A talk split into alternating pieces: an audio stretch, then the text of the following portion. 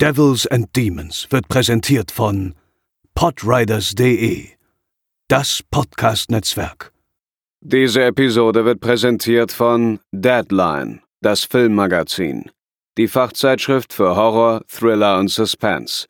Jetzt im Kiosk oder online unter deadline-magazin.de. Hallo und herzlich willkommen zur fünften Episode Alt F4. Ich bin Theresa und bei mir ist heute Miri. Hallo Miri. Hi. Du bist ja praktisch ja, Freundin des Hauses, bist ja auch schon zu hören in Episode 145 zu den beiden The Strangers Teilen.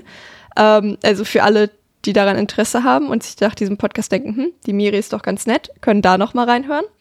Und ich wollte dich fragen, ob du dich einmal kurz selbst noch mal vorstellen möchtest, was du ansonsten so machst. Mhm, ja, klar. Ähm, also so beruflich bin ich UI UX Designerin, aber im Herzen würde ich mal sagen, ich bin Cineast und Gamer. Ich schreibe für die Seite Movie Break ähm, Kritiken und News und war auch schon öfters Gast, wie du auch schon gesagt hast, in diversen Podcasts, also Devils and Demons, ähm, Ruhe im Saal oder seit jüngstem auch Popcorn und Nachos. Ich glaube, da warst du auch schon Gast. Und ähm, ja, ich denke, man, man kennt sich. Also sonst mhm. findet man mich dann vielleicht auch auf Twitter als Umschubsengel und auf Instagram als Furuha. Aber ja, ich denke, das sind so meine gängigen Nicknames. Ja, sehr gut.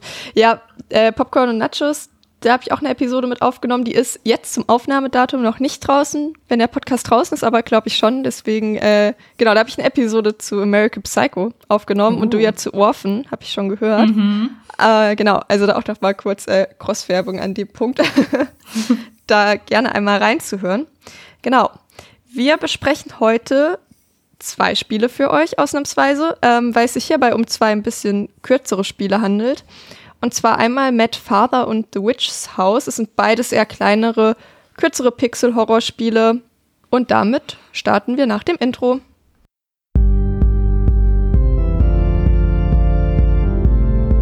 They're coming to get you, Barbara. They're coming for you.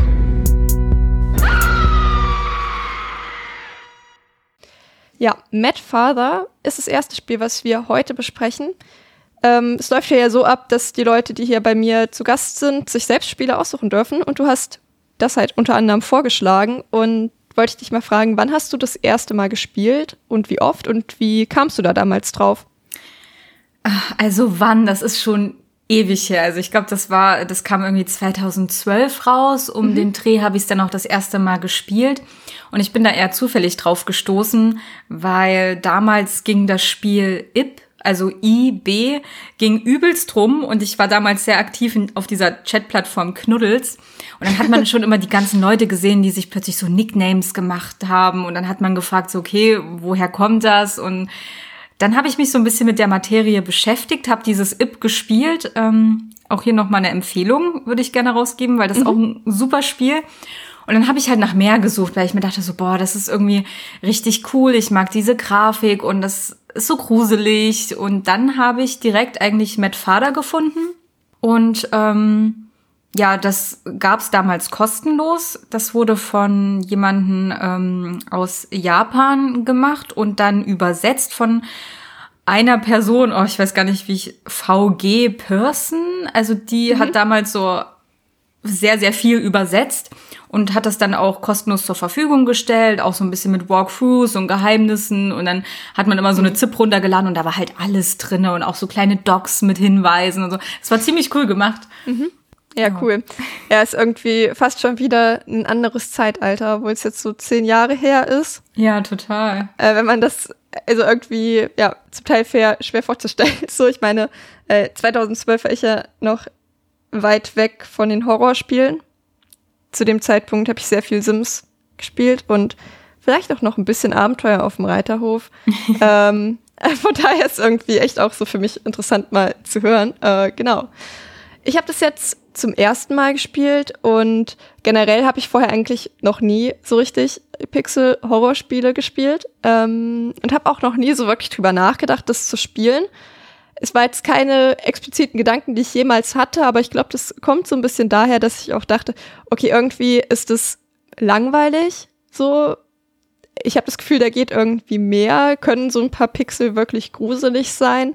Ähm, das ist, glaube ich, so Gedanken waren, die mich davon abgehalten haben. Muss jetzt aber sagen, ich wurde eines Besseren belehrt und habe mich sehr drüber gefreut. Also ich habe mich generell auch drüber gefreut, dass du es vorgeschlagen hast, weil das halt für mich ja auch jetzt mal was komplett Neues war und ich probiere immer mal auch ganz gerne hier neue Sachen aus und spiele neue Spiele. Mhm. Entsprechend fand ich das sehr schön und vielleicht können wir heute noch ein paar weitere Leute dafür begeistern, äh, in dieses Subgenre nochmal die Nase zu stecken. Ja, ich dachte mir halt auch, ähm, ich habe mir natürlich angeguckt, über was du bisher gesprochen hattest und dann kennt man so die Klassiker Silent Hill, mhm. Dead Space und dann dachte ich mir, okay, was könnte ich vorschlagen, was ich A gespielt habe ähm, und B, worüber du noch nichts aufgenommen hattest und dann dachte ich mir so, ah ja, da gab's ja diese äh, Pixel-Horror-Games ähm, und da dachte ich mir, okay, ich habe gesehen, dass das dann auch auf Steam gab und so und dann schlage ich das mhm. mal vor. Ähm, aber ich glaube, das ist auch wieder so ein bisschen im Kommen, zwar jetzt nicht in dem ja. Horror-Genre, aber wenn man sich zum Beispiel guckt, was aktuell so für die Switch rauskommt, äh, wie heißt das, Octopath Traveler 2 mhm. und äh, Live Alive, heißt das so? Live? Ich, ich habe keine Switch, ich bin da überhaupt ah. nicht in der Materie drin. Aber auf jeden Fall ähm, kommt das, glaube ich, ein bisschen wieder. Ich glaube, da haben Leute Bock drauf, mhm. weil das halt auch so retro ist, ne? Ja, ja, genau. Äh, wir, wir fangen erstmal so ein bisschen mit ein paar Rahmendaten an. Also es wurde zuerst veröffentlicht im Dezember 2012 und im äh, 2020 gab es dann noch mal ein Remake. Auf die Unterschiede gehen wir gleich ein bisschen mehr ein oder auch Nicht-Unterschiede. es ist, wie du schon gesagt hast, ein japanisches Spiel, entwickelt von Miscreants Room. Ähm, und ist nicht so ganz klar, ob das nur aus einer Person, die sich Zen nennt, besteht oder ob es auch noch mehrere Leute gibt. Auf jeden Fall ist die Person Zen ähm, hauptverantwortlich für dieses Spiel, wie es scheint. Und ansonsten hat die Person nur noch ein weiteres Spiel gemacht, das heißt Misao. Ich weiß nicht, ob du das gespielt hast. Mm, das habe ich auch gespielt. Ja. ja, das sieht nämlich auch ja relativ ähnlich aus. Genau, und ansonsten ist da nicht so super viel passiert. An dem Punkt würde ich einmal gern kurz sagen, dass es das Spiel nicht auf Deutsch gibt ähm, auf Steam zumindest. Bedeutet, ihr braucht so ein bisschen Grundverständnis von Englisch. Es ist jetzt aber auch nichts, was super kompliziert ist. Ähm, gibt so ein paar Wörter, die muss man vielleicht nachgucken, aber dann dürfte das eigentlich auch passen. Es gibt es halt, wie gesagt, auf Steam und das Remake gibt es halt auch für die Switch. Und wenn man das auf Steam kauft, hat man halt die Möglichkeit, vor Beginn des Spiels entweder das Original oder das Remake zu spielen. Aber das ist wieder ein bisschen komisch, weil ich habe dann, du hast ja das Original gespielt, ich habe das mhm. Remake gespielt und dann wollte ich auch mal in das Original reinspielen. Und das, was da als Original ist, ist wieder was anderes als das, was man in alten Walkthroughs auf YouTube findet. Also ich bin da noch nicht so ganz durchgestiegen, ob es da vielleicht zwischendrin schon noch mal Updates gab und das eine ältere geupdatete Version ist. Ich weiß es nicht genau. Aber die ganz ursprüngliche Version ist es auch, wenn man da, da original anklickt wohl nicht mehr. Okay, das klingt echt ein bisschen mysteriös und. Ja. Also ich habe gelesen, dass es, glaube ich, zwischendrin auch immer noch mal ein paar Updates dann gab und ich kann mir halt einfach vorstellen, dass das vielleicht die letzte Version des Spiels war. Ich weiß es nicht. Hm. Also wie auch immer. Es wurde allgemein halt als sehr positiv aufgenommen und ansonsten gibt es halt nicht so viele Infos zu dem Spiel, vor allem halt eben, wenn man kein Japanisch spricht wir haben jetzt schon zum Genre so ein bisschen gesagt, das ist ein Pixel-Adventure-Horrorspiel und man hat so kleine, aber sogar noch mal Bilder ähm, von den Figuren im Anime-Stil drin. Wie würdest du denn das Genre, sag ich mal, beschreiben? Was zeichnet das aus? Oh, puh, ähm. okay, äh, boah. Wie kann ich ansonsten auch retten? ja, rette mich bitte. mhm. Ja, wenn es aufgeschrieben ist, halt in der Regel ein zweidimensionales Design, wo man halt zumindest bei dem Spiel jetzt gucken wir so ein bisschen von oben seitlich halt auf die einzelnen Räume. Mhm. Hat man ja auch manchmal, dass man wirklich komplett von der Seite oder von oben drauf guckt. Ja, dann hat es halt eben so diesen Retro-Charme, erinnert eher so an die 80er, 90er Jahre, finde ich. Genau, man hat halt eher Konturen, jetzt kein super, also jetzt so mit Gesichtsausdrücken und so geht da nicht so viel, aber ich finde, es geht trotzdem erstaunlich viel immer noch darüber, dafür, dass es eigentlich kein flüssiges Bild ist, sag ich mal. Ja, also das ist ja, glaube ich, auch in diesem RPG-Maker gemacht. Den habe ich genau. tatsächlich auch, weil der irgendwann mal bei den Humble Bundles im Angebot war. Und habe ich mich auch mal ein bisschen dran versucht, tatsächlich so eine Map angelegt, so ein Charakter, mhm. der dann so durchläuft und dann irgendwelche Events erstmal eingefügt oder irgendeine Kiste, die sich öffnet. Das macht schon ziemlich Spaß. Also ich kann schon verstehen, warum das damals so ein Boom war und dann sehr viele kreative Leute sich da dran gesetzt mhm. haben. Ja, vor allem hört sich jetzt auch nach was an, was, äh, wofür man jetzt ja keine teure Software oder so irgendwie dafür braucht. Ich meine, ja, Arbeitszeit ist es trotzdem, die drauf geht, aber jetzt könnte man das auch machen mit nicht so viel Ressourcen prinzipiell. Mhm. Ja, interessant. Ja, jetzt einmal kurz die Unterschiede vom Original und Remake, bevor ihr euch jetzt denkt, so, okay, die haben ein unterschiedliches Spiel gespielt, weil in manchen Fällen liegen ja Original und Remake schon auch weit auseinander. Mhm. Aber das ist in dem Fall hier nicht so. Die meisten von euch werden vermutlich, wenn sie es jetzt danach spielen, auch die Remake-Version halt eben spielen. Und die hat halt so ein paar Extras. Also die Grundstory ist eigentlich gleich. Und das Spiel wurde halt optisch ein bisschen überarbeitet. Die Räume sind ein bisschen anders gestaltet. Aber die Rätsel und alles sind im Großen und Ganzen gleich. Es kommt halt eher, also wie gesagt, Story ist eigentlich auch gleich. Es gibt halt im Remake noch Zusatzstories. Auf die gehen wir später noch mal ein bisschen mehr ein. Und das ist halt eigentlich auch dann noch mal ganz interessant und macht den, wenn man es noch mal spielen möchte, noch mal ein bisschen interessanter, weil man neue Inter Hintergrundinfos noch bekommen kann. Genau, aber eigentlich ist es mehr eine Optikfrage äh, und weniger eine Inhaltsfrage. Ja. Mhm, also ich habe mir das ähm, tatsächlich auch mal ergoogelt, wie das denn jetzt aussieht und habe auch mal ein paar Videos reingeschaut. Da dachte ich zuerst so, die Szene, die gab es doch gar nicht oder was? Was ist das? Bis ich dann so mitbekommen habe, ah okay, also diese einzelnen Räume wurden teilweise so stark überarbeitet und auch die ähm, die Character Sprites nennt man die, glaube ich, die sind auch viel größer und detaillierter. Mhm. Und dann dachte ich zuerst so, okay, ist das jetzt ein anderer? Nee, nee, nee, das ist doch dasselbe. Aber nur halt ja, ja. ein bisschen anders, genau. Ja, genau, ist halt, wie gesagt, mehr, mehr Optik als alles andere. Wir hangeln uns heute wieder so ein bisschen an der Story entlang. Entsprechend wird auch ab einem bestimmten Punkt gespoilert. Ich würde aber dazu sagen, die meisten Infos, die eigentlich interessant sind, bekommt man relativ am Anfang vom Spiel, was es so mit diesem Vater und alles auf sich hat. Es gibt am Ende noch einen kleinen Twist. Ähm, denke aber, dass auch gespoilert dieses Spiel ganz gut funktioniert, eben weil man eigentlich vorher schon fast alles weiß. hm. Und deshalb finde ich auch schon erlebt, dass es eben dann in dieser kleinen Pixelwelt durch die Gegend zu laufen. Ich habe jetzt für das Spiel ähm, an sich, glaube ich, drei Stunden gebraucht und mit allen weiteren Enden viereinhalb. Also das ist jetzt auch kein Riesenaufwand, das zu spielen. Wir steigen ein mit einem Intro, wo wir schon so eine sehr märchenhafte, ich sag mal, Spieluhrmusik haben. Die hat irgendwie so ein bisschen was Düsteres oder irgendwie so ein bisschen urige Gruselmusik. Also auch irgendwie sowas, was in einem Disney-Gruselschloss laufen würde, wenn du weißt, was ich meine. Mm, ja, so Haunted Menschen. Ja, genau, genau, so, so Vibes hat es irgendwie. Gefällt mir total gut da schon. Ja, und dann bekommen wir auch im Intro schon kurz gesagt, dass es halt in Norddeutschland spielt, was so erstmal komplett random wirkt und auch eigentlich bis zum Ende total random ist, dass diese Info uns mitgeteilt wird. Ja. Habt ihr so eine Hypothese, worauf das vielleicht anspielen soll? Aber darauf kommen wir später nochmal zu sprechen. Und das eigentliche Spiel beginnt dann halt mit einem Dialog zwischen einem Mädchen, Aya heißt die, das sind halt praktisch wir, wir spielen sie das Spiel über, und ihrem Vater. Und der ermahnt sie halt, das und sagt uns halt, dass wir ganz genau wissen würden, dass wir nicht in den Keller kommen sollen, wo er halt arbeitet. Und dann verspricht er uns halt noch, dass wir morgen zum Todestag der Mutter gemeinsam zum Grab gehen. Bedeutet, wir erfahren jetzt hier schon mal, okay, der Vater macht komischen Kram im Keller und unsere Mutter ist tot. Und ich weiß nicht, ob du mal kurz Aya einfach beschreiben könntest, so was macht sie für dich für einen Eindruck? Hm.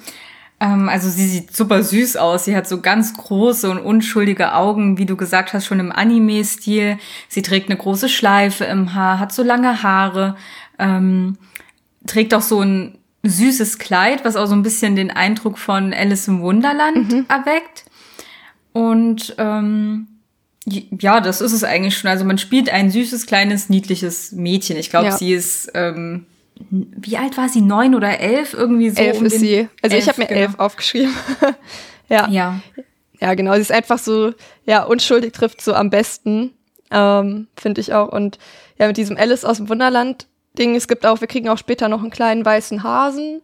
Und es ist schon auch alles so ein bisschen märchenhaft. Ich glaube nicht, dass äh, dieses Design komplett zufällig gewählt wurde. Hm. Weiß nicht, ob du noch so einen Ersteindruck vom namensgebenden Vater abgeben möchtest?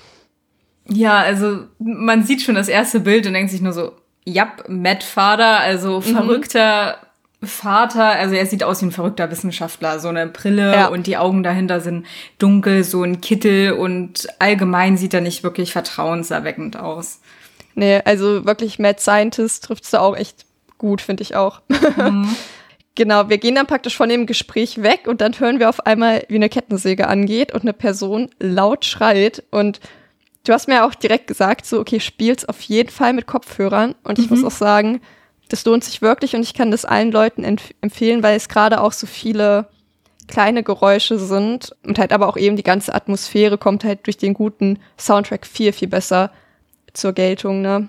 Also ich muss auch wirklich sagen, diese ganzen RPG ähm, Horror-Games, die ich gespielt habe, diese ganzen Pixel-Horror-Games, die haben ein wirklich, wirklich gutes Sounddesign. Also da passiert sehr viel über kleine Geräusche, natürlich oftmals dann auch plötzlich ganz laut oder du läufst über irgendwas drüber und es gibt so ein matschiges, flatschiges Geräusch Ja. und ähm, ich habe das, ich habe mich damals so gegruselt, weil ich habe das immer mit Kopfhörern gespielt in meinem dunklen Zimmer und war da auch noch jünger und ich hatte so Angst teilweise. Also es war, also es hat echt ähm, den Zweck erfüllt. Ja, ja, ich glaube auch, dass das da noch mal umso wichtiger ist im Vergleich zu anderen Spielen, weil also mir ist auch eine Szene sehr aufgefallen, da frisst ein Hund irgendwas und das hört Boah. sich so widerlich an, wie er das frisst und ja, irgendwie muss ja aber dargestellt werden, dass es irgendwie widerlich ist, was er da frisst, weil man kann es ja, man kriegt es ja nicht irgendwie richtig visuell präsentiert, ne? Und Deswegen wollte ich das auch auf jeden Fall empfehlen. Es lohnt sich sehr bei beiden Spielen. Also haben wir jetzt auf jeden Fall auch noch gehört, dass ähm, mit einer Kettensäge rumhantiert wird und dann bekommen wir halt auch eine weitere Texttafel, also das ist jetzt alles direkt am Anfang, in der Aya halt sagt, dass sie das Geheimnis ihres Vaters kennt und dass er halt Wissenschaftler ist und dass sie halt häufig menschliche und tierische Schreie hört, aber so tut, als würde sie von nichts wissen, weil sie halt eben ihren Vater liebt. Und sie weiß außerdem, dass er eine Affäre mit der Assistentin Maria hat. Ja. Und damit starten wir praktisch ins Spiel mit diesem Wissen, wo man sich schon denkt, na, das sind ja ganz tolle Voraussetzungen. Ja. Und wir starten dann, indem wir halt im Zimmer aufwachen und uns dann erstmal so ein bisschen umgucken. Da bekommen wir halt erste Hintergrundinfos, zum Beispiel halt über eine Puppe, die ihr Vater halt geschenkt hat. Generell das ganze Haus ist voller Puppen. Puppen spielen später noch eine ganz, ganz große Rolle. Und über die Mutter, wo halt jetzt gesagt wird, dass sie offensichtlich an einer Krankheit gestorben ist. Was genau sie hatte, wird nicht gesagt. Und ja, ein bisschen später bekommen wir noch eine Erinnerung, in der halt Aya und ihre Mutter den Vater beim Ehebruch mit Maria erwischen. Also der hatte diese Affäre auch schon, als die Mutter noch gelebt hat. Man sieht das jetzt nicht super explizit, sondern halt nur so die Reaktion. Es gibt halt generell viele Flashbacks, wo halt so ein bisschen Hintergrundinfos vermittelt werden. Die waren so ein bisschen in Sepia-Farben getränkt. Wie haben dir die gefallen? Ähm, Also an sich waren sie natürlich sehr hilfreich für dieses Character Bonding und um ein paar mehr Hintergrundinformationen zu bekommen. Manchmal hatte ich aber das Gefühl, sie haben so ein bisschen den Gaming-Fluss gestört, vor allem wenn gerade davor irgendwie so eine sehr aufregende Szene war oder irgendwas ziemlich Spannendes und dann hat man irgendwas angeklickt und dann geht wieder so ein Flashback los. Ähm, aber es hat auch so ein bisschen das dann wieder aufgegriffen, was man auch gefunden hat. Ähm, da ist mir zum Beispiel dieses Good Luck Charm Dingens aufgefallen. Also sie Ja. liest, Aya liest dann in einem Buch, das ist so ein ähm, Glücks, äh, was heißt denn Charm, so ein Glücks, Äh, Zauber. so, genau so, genau so ein Glückszauberspruch gibt, wenn man dann ein Küsschen auf den Kopf bekommt und so. Und später sieht man dann halt auch in einem Flashback, wie Aya das von ihrer Mutter auf den Kopf bekommen hat, dass sie immer glücklich ist. Und also das hat sich da schon ganz gut gefügt. Das war ganz niedlich. Ja, mir hat's auch eigentlich ganz gut gefallen, dass man so ein bisschen Hintergrundinfos bekommen hat. Ähm, stimme dir aber zu, dass vielleicht ganz cool gewesen wäre, wenn man dort auch selbst hätte laufen können und da nicht einfach nur so hätte zusehen müssen. Aber sie haben sich auch in der Regel relativ kurz gehalten. Und Ja. fand das eigentlich auch ganz schön so zwischendrin, um dem Ganzen so ein bisschen Tiefe zu bringen. Ja. Wir haben außerdem halt eben einen kleinen weißen Hasen, der heißt Schneeball, der ist echt ganz süß. Mit dem kann man später dann so eine kleine kurze Quest spielt man den halt. Das fand ich auch echt süß. Ja. Es geht dann damit weiter, dass wir halt einen Schrei hören und nach dem Vater gucken und dann bekommen wir halt auch wirklich schon nach, weiß ich nicht, sieben, acht Minuten den ersten Encounter, wo auch ein bisschen schade ist, dass man den noch nicht selbst steuern kann. aber es ist trotzdem schon mal so der erste, eben das erste Mal, dass wir auf Monster treffen. Und das ist schon, dachte ich mir so, oh Gott, jetzt geht's aber schnell los hier. Und da sind halt zwei zombieartige Frauen und da ist halt eine so ein bisschen exorzistenmäßig auf einer Brücke. Also läuft so in der Brücke auf und zu. Und da war ich schon so, okay, oh Gott. Und ja, da kommt da manchmal noch so Jumpscare-mäßig die Bilder von denen nochmal in groß und detaillierter kurz auf, auf dem Bildschirm. Hm. Und da saß ich schon sehr aufrecht hier. Ich weiß nicht, von dieser Art Schockmomente äh, gibt's ja mehrere im Film, die schon so ein bisschen Jumpscare-artig auch sind. Wie hat das für dich funktioniert? Also für mich hat das ziemlich gut funktioniert. Ähm, beim ersten Mal durchspielen, also damals, als ich noch jünger war, natürlich noch ein bisschen besser. Jetzt Mhm. wusste ich ja schon ungefähr immer, was mich erwartet. Und ähm, als ich das jetzt nochmal gespielt hatte, muss ich auch sagen, dass ich nicht so richtig die Stimmung aufgebaut habe. Also es ist ja aktuell noch hell draußen und dann habe ich es Mhm. Ja, auch ja. gespielt, als es noch hell war und so. Aber damals hatte ich es halt im dunklen, ähm, im dunklen Kämmerlein sozusagen, da mit den Kopfhörern auf. Und da bin ich schon echt zusammengezuckt. Und ich glaube, damals habe ich auch ein oder zweimal sogar laut aufgeschrien, weil ich mich so erschreckt habe, weil dann Geil. ja, das. Nee, das funktioniert schon echt gut. Das funktioniert für mich teilweise sogar besser als manche moderne Horrorspiele irgendwie. Ja, würde ich auch, würde ich mitgehen. Also für mich funktioniert das auch sehr hervorragend. Ich bin eigentlich nicht der größte Jumpscare-Fan, vor allem in Spielen nicht, aber ich habe das Gefühl, dass es hier gut funktioniert und sich nicht so nervig anfühlt, weil sie halt auch relativ gut dosiert sind. Ich glaube, das ist halt auch sowas, ne? Ja, und manchmal ist es dann auch nicht so haut drauf Jumpscare, sondern dann läufst du irgendwo vorbei und dann hörst du so ein Klirren und irgendwas fällt dann runter und dann ändert sich auch noch was in dieser Spielumgebung oder so und du siehst dann da irgendwas auf dem Boden liegen und du läufst irgendwo drüber und es ist nicht immer ähm, so in your face, sondern manchmal auch wirklich eher dezent und das fand Ja. ich auch ganz cool. Ja, ist nicht immer so, dass einem direkt ein Monster anspringt, stimmt. Ja. Wir lernen dann noch zwei Figuren kurz kennen im Vorbeilaufen. Einmal einen Jungen mit blonden Haaren, der halt nur ein Auge hat, der möchte uns eigentlich helfen, aber wir haben ein bisschen Angst vor ihm, weil er halt nur ein Auge hat, deswegen laufen wir vor ihm weg. Ich kann es ein bisschen verstehen, er sieht ein bisschen äh, nicht so vertrauenswürdig aus. Und dann treffen wir noch einen weiteren mysteriösen Mann mit sehr blasser Haut, mit Glatze, roten Augen und Anzug, der sich als Vertreter von irgendwas uns verkauft. Und wir sollen den, äh, äh, ich kann das auf Englisch nicht gut aussprechen, aber auf jeden Fall Oga, also praktisch das Ork heißt, oder Ogre, wie heißt das auf Oh, Englisch? Ogre hätte, oh, ich weiß gar nicht, wie man das ausspricht, aber Ogre ex- irgendwie so. Ja, genau, aber es ist halt auf Deutsch, also es ist eigentlich ist es, wenn es Englisch ist, das deutsche Wort dafür Oga, also eigentlich das, was Schreck ist. Aber er sieht halt überhaupt nicht aus wie Schreck, also lasst euch davon nicht verwirren. Genau, ist ja einfach so ein Typ im blassen Anzug, der erstmal so ein bisschen mysteriös ist und uns dann halt auch sagt, ähm, dass diese ganzen herumlaufenden Leichen halt ein Fluch sind und dass alles, was wir da gesehen haben, Testobjekte unseres Vaters sind und die wollen sich nun an ihn rächen. Und wir sagen dann halt, dass wir ihn retten wollen und dann ist der Typ halt so, ja, hier dein Vater hat halt sau viele Leute umgebracht. Also siehst du doch, verstehst du nicht, was dein Vater für Mensch ist und du willst den retten. Und sie ist so, ja doch. also, weiß nicht, hatte ich so ein bisschen gemischte Gefühle, weil zum einen ist es halt so, ja, sie ist halt irgendwie ein Kind und natürlich liebt sie ihren Vater und gleichzeitig dachte ich so, also vielleicht ist es an der Zeit, ihren neuen Vater zu suchen. Ich weiß nicht, ob der eine große Hilfe ist. Ja, also da muss man halt, wie du gesagt hast, auch bedenken, dass sie noch ein Kind ist mit elf und auch so wirklich einen moralischen Kompass oder moralische Grundeinstellungen sind jetzt noch nicht so stark bei ihr ausgeprägt, beziehungsweise sehr beeinflusst von, von dem Vorgelebten der Eltern. Und ihr Vater findet das okay, die Mutter wusste davon und fand es auch in Ordnung. Und da kann sie sich vielleicht auch die Frage gestellt haben, wie kann etwas schlecht sein, dass sowohl der Vater als auch die Mutter okay Ja. fanden und unterstützt haben. Also ich glaube, da ist sie selbst so ein bisschen in einem Zwiespalt. Ja.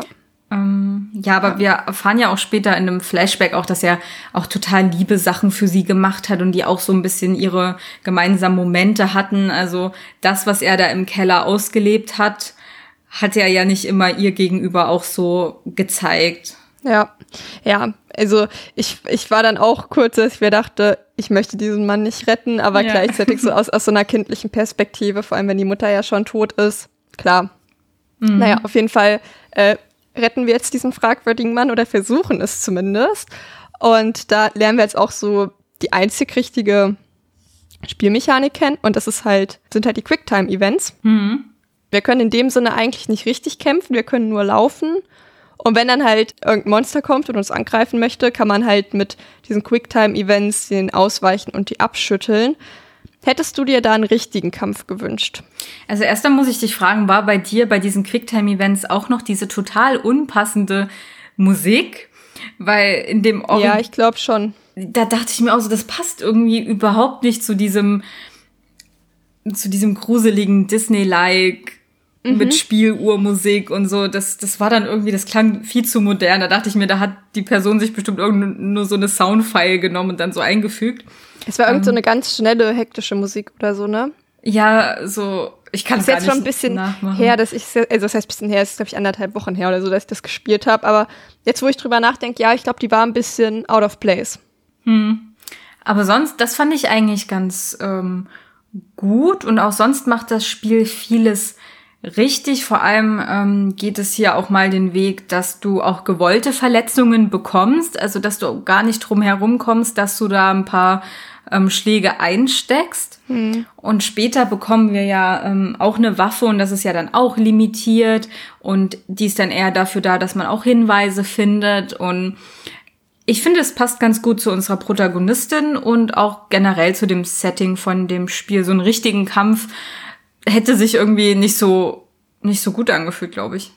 Ja, gehe ich voll mit. Also wir bekommen dann ja so eine Mini-Kettensäge, aber ich sehe das halt auch so, dass sie, sie ist ein elfjähriges Kind, natürlich zieht sie nicht los und schlachtet mit einer Kettensäge äh, irgendwelche Zombies ab. Also es ergibt, finde ich, auch gerade in dem Kontext für mich Sinn, dass man das so nicht macht und ich fand es auch in Ordnung so. Und man muss halt auch sagen, ähm, jetzt so vom Schwierigkeitsgrad her, es ist total fair, weil wenn man aus einem Encounter rauskommt und selbst wenn man getroffen wurde, ist die Lebensanzeige für den nächsten wieder komplett aufgefüllt. Und wenn man stirbt, kommt man praktisch an der gleichen Ecke wieder raus. Also so war es jetzt zumindest bei mir, dass ich gar nicht an der letzten Speicherpunkt rauskam, sondern wirklich an der Ecke, wo ich vorher gestorben bin. Und da muss ich ja doch sagen, okay, dann ist es halt auch fair, dass es da so ein paar Ecken gibt, wo man mehr oder weniger sterben muss, wenn man da das erste Mal reinlatscht, weil man gar nicht so schnell reagieren kann. Ja, also finde ich da auch total fair vom Schwierigkeitsgrad her. Und zum Grad der Brutalität jetzt, also äh, wie würdest du das sagen, äh, wie brutal ist das Spiel? Ich würde tatsächlich sagen, schon sehr hoch. Aber durch die Pixelgrafik ist es natürlich deutlich abgeschwächt. Also du Ja. siehst das halt alles nicht. Aber ähm, ich finde das auch ganz gut, weil wenn ich jetzt so drüber nachdenke, es ist ein elfjähriges Kind, ähm, die nimmt vielleicht Brutalität auch ganz anders wahr als jetzt eine erwachsene Person.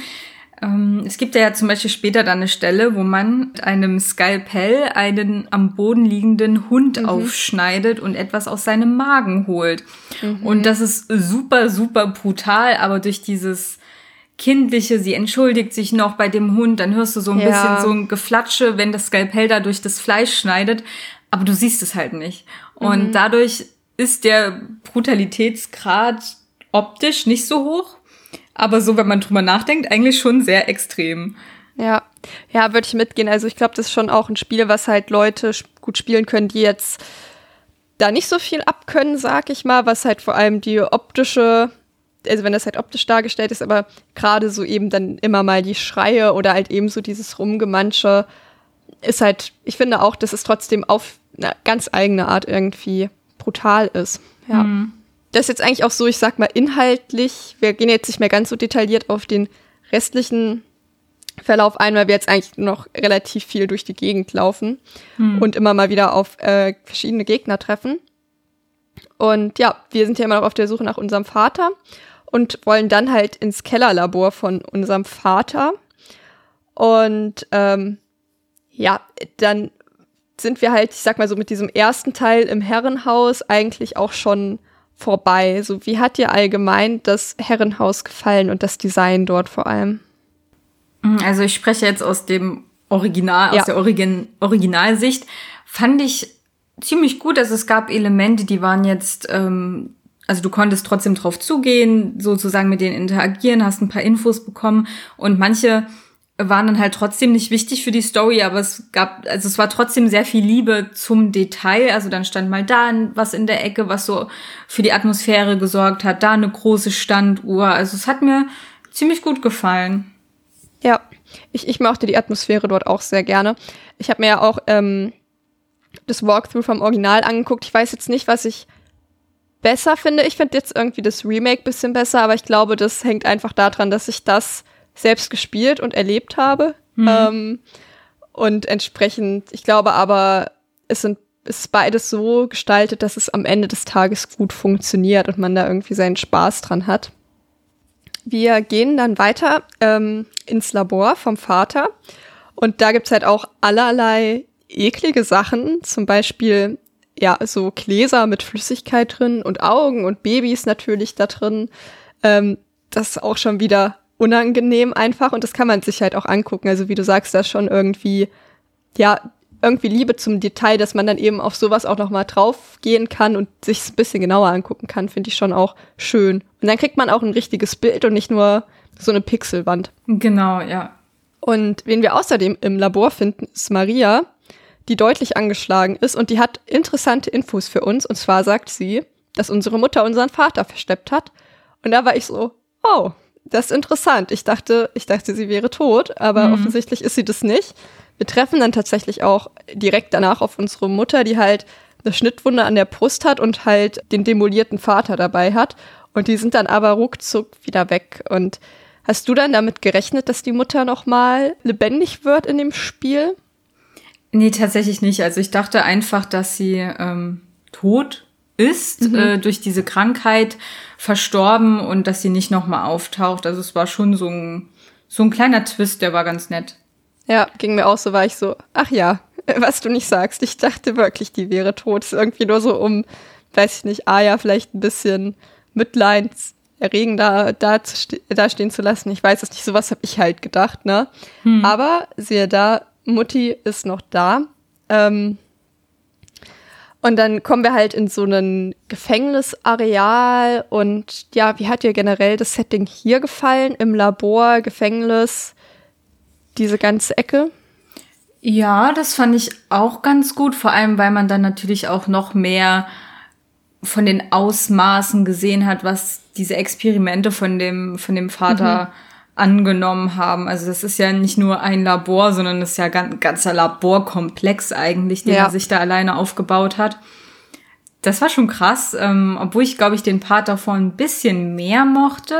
Mhm. Äh, aber der hatte trotzdem seinen Charme. Ja. Fandest du, dass die Spannung da gut aufrechterhalten werden konnte? Oder hat es da für dich dann schon so ein bisschen geschwächelt? Mm, nee, ich finde, hier wurde es auch noch mal ein bisschen extremer. Also mhm. ähm, da gab es dann so ein paar neue Spielmechaniken, wie, ich weiß jetzt gar nicht, ähm, müssen wir noch mal drüber reden, ob das bei dir auch so war, mit diesen Puppen, wo man sich dann verstecken musste, ähm, mhm. dass die nicht in deine Richtung gucken oder dass irgendjemand auf dich zugerannt ja. kam und du musstest wegrennen und so. Also es ja. gab dann schon mal ein paar neue Spielmechaniken. Ja, genau. Ja, tatsächlich ist das mit den Puppen etwas, Vielleicht sollte ich erstmal meine eigene Frage vorher beantworten nochmal. Also mir hat das Setting vor allem Labor und das Gefängnis total gut gefallen. Und das mit diesen Puppen war aber was, was ich so ein bisschen, äh, ja, nervig fand irgendwie. Ähm, weil die haben dann halt so einen Lichtkegel und wenn man da halt reinläuft, dann bringen die einen halt um und dann kann man, also muss man das auch nochmal machen, wenn die einen einmal gesehen haben. Und mhm. ich habe dafür irgendwie zum Teil wirklich ja, was heißt relativ lang gebraucht, aber schon ein paar Anläufe gebraucht. Und das ist irgendwie für mich eher so ein Spiel, wo man schon auch gerne mal sterben kann, aber wo es für mich irgendwie nicht so gut dazu passt, wenn ich wirklich mehrere Anläufe für eine Passage brauche. Also ist vielleicht auch mein persönliches Pech, dass ich das nicht gerafft krieg, so, ne? Aber ähm, das ist so eine Ecke, die ich total nervig fand. Und ich weiß nicht, ob man das im Original auch konnte, aber durch diesen einen langen Puppenflur muss man zweimal und auf dem Rückweg kann man den tatsächlich überspringen. Überspringen? Also ähm, ich konnte dann so eine kleine, so eine kleine Abkürzung freischalten, indem ich was weggeschoben habe. Meinst du das? Ah, okay. Nee, bei, bei mir kam tatsächlich dann einfach, äh, möchtest du den Teil skippen? Ja, Ach, nein. krass. da ah, war ich okay. so, auf jeden Fall skippe ich das. Ja, also Ja. bei mir war das dann so auf dem Rückweg. Ähm, wir gehen natürlich jetzt schon total in den Spoiler-Part. Da lagen die dann Ja. alle so tot rum, also zerstört diese Puppen. Äh, aber ich muss sagen, ich fand das, ich finde das gar nicht so schlimm. Was, was mich eher so ein bisschen nervt oder stört beim Spielen, ist verfolgt zu werden. Weil ich dann immer so ein bisschen, ich bin dann so ein totaler Button-Smasher und dann laufe ich in die falsche Richtung und dann hat mich das Vieh eingeholt und ah, das ist immer ganz schlimm. Ähm, Das nervt mich immer ein bisschen mehr, weil ich mich dann über mich selber ärgere, dass ich dann so panisch werde. Ja, kann ich verstehen. Äh, ich fand es da okay, weil man nicht so lange Strecken hatte, wo man verfolgt wurde oder halt zumindest manchmal auch wusste, wann man in Sicherheit ist. Und da, deswegen fand ich das tatsächlich vom Gefühl her okay. In anderen Spielen habe ich das auch massiv, dass mich das stresst. Ja, ich glaube, ähm, das zweite Spiel ist da schon ein bisschen aggressiver, was Ja. das angeht. ja, das trifft's, glaube ich, aggressiv trifft's da sehr, sehr gut. ja. Wir bekommen dann auch noch ein bisschen mehr Hintergrundinfos, zum Beispiel, wie unser Vater und Maria, die Assistentin, eigentlich zusammengefunden haben. Ich weiß nicht, ob du mal kurz deren Marias tragische Geschichte erzählen möchtest. Mhm, Also Maria war so ein Kind von der Straße, was er da gefunden hat, also so unterernährt und ähm, ohne Familie. Und dann dachte er sich natürlich, ja okay, das Kind wird niemand vermissen, ich nehme es mal mit. Und hat sie dann in eine von den unzähligen Zellen unter ähm, dem Herrenhaus sozusagen versteckt, beziehungsweise da in so eine Zelle gesteckt mit jemand anderem. Die Person war dann verletzt und Maria hat in dieser in dieser Nacht diese Person ähm, ja hat erste Hilfe geleistet und hat die Person versorgt mit dem, was sie da gefunden hatte. Und als der Vater dann am nächsten Tag kam, um sie, ich weiß nicht, wo er sie mit hinnehmen wollte, hat er dann halt gesehen, was sie da gemacht hat und dass sie da auch ein bisschen Geschick für dieses, äh, für die erste Hilfe bewiesen hat. Und dann dachte er sich, ja, die ist ganz nützlich. Ich werde sie mal zu meiner Assistenz heranziehen und ja, Ja. so, so, so war's. Ja, also ist tatsächlich auch, das erfahren wir noch mit mehreren Beispielen im Laufe ähm, des Spiels, dass dass so die Masche des Vaters war, dass der halt irgendwelche Obdachlosen auf der Straße aufgesammelt hat und gesagt hat, hier, bei mir gibt's was zu essen, du kannst Teil meiner Familie sein. Und dann halt mit denen gemacht hat, was er halt mit denen gemacht hat. Ähm, nichts Gutes. Und ja, genau, weil Maria sich halt eben als nützlich herausgestellt hat. Ich weiß gar nicht, ob sie ein Mädchen war. Ich hatte schon eher so verstanden, dass sie auch da schon eine erwachsene Frau war. Echt? Ich habe sie als Ja. sehr jung empfunden, weshalb das Okay. noch mal schlimmer ist, dass er sie dann so zu einer Ja, Love. Interest heranzieht. Hm. Weil, weil ich dachte auch gerade, das- jetzt ist er ein noch größerer Schurk oder hat noch mal ein neues Level an Schurkendasein oder ein ekelerregendes Paktdasein erreicht. Ich habe halt tatsächlich, was ich bei Maria gedacht habe, dass sie ein komplett anderes Icon-Design hat als alle anderen, weil sie tatsächlich eher aussieht wie die Puppen, die er macht, als wie die anderen Menschen. Weißt du, ob dir das auch aufgefallen ist? Ich, nee, ich glaube, da sahen die Sprites alle sehr ähnlich aus. Okay. Ja, sie war nämlich die Einzige, die da deutlich rausgestochen ist ähm, und dachte auch schon so, hm, ist sie vielleicht eigentlich eine Puppe, die zum Leben erweckt wurde, aber ähm, da gibt es überhaupt gar keine Hinweise drauf. Das war nur mein Hirngespinst. Ich glaube, das ist nicht so. aber keine Ahnung. Ähm, entsprechend äh, fand ich das schwer einzuschätzen, weil sie so anders aussah als alle anderen. Ne? Also kann gut sein. Ich könnte es jetzt auch nicht ausschließen, dass sie doch ein bisschen ist. Wobei ähm, er hat ja so einen Puppenfetisch, nenne ich es Ja, mal. Und das wusste sie ja. Und Maria ist ja eine Person, die ihm sehr stark gefallen möchte. Also vielleicht hat sie sich dann extra so optisch dem angepasst. Ja, das kann auch sein. Ja, sie muss ihm halt auch versprechen, dass sie ihm halt ewig treu ist. Und das tut sie dann halt auch. Aber man muss halt auch sagen, sie ist halt auch in einer sehr schlechten Situation, ne? So, sie hat ja eigentlich keine Alternative, als ihm zu sagen, ja, mache ich, weil die Alternative ist halt, er bringt sie um oder er setzt sie wieder auf die Straße und dann ist das vielleicht irgendwie in dem Moment das kleinere Übel Ja. wir bekommen dann immer noch mal auch so Flashbacks zur Mutter, die uns dann halt auch mitteilt, ja, egal was passiert, hasse niemals deinen Vater, so in dem Wissen, dass wir das irgendwann rausfinden und verstehen. Wir treffen dann auch mal auf den kleinen blonden Jungen und auf Maria, ähm, die uns abhalten wollen, aber da scheißen wir drauf und möchten trotzdem weiter unseren Vater retten. Und lernen dann halt auch, dass eben dieser blonde Junge auch genauso mal vom Vater ja, aufgesammelt wurde und dass seine Familie halt komplett verstorben ist und dass er wohl auch mal einen wichtigeren Stellenwert in der Familie hatte und sich schon auch zwischendrin wohl so ein bisschen um uns gekümmert hätte, hat, als wären wir seine kleine Schwester. Und das fand ich ein bisschen komisch, weil man sieht auch Szenen, wo sie so ein bisschen miteinander interagieren. Mhm. Aber sie kann sich ja offensichtlich überhaupt nicht an den Typen erinnern. Und das fand ich ein bisschen weird, ob der wirklich nur für einen Tag da war. Es gibt ja keine zeitliche Einordnung und dann hat der Vater ihn umgebracht.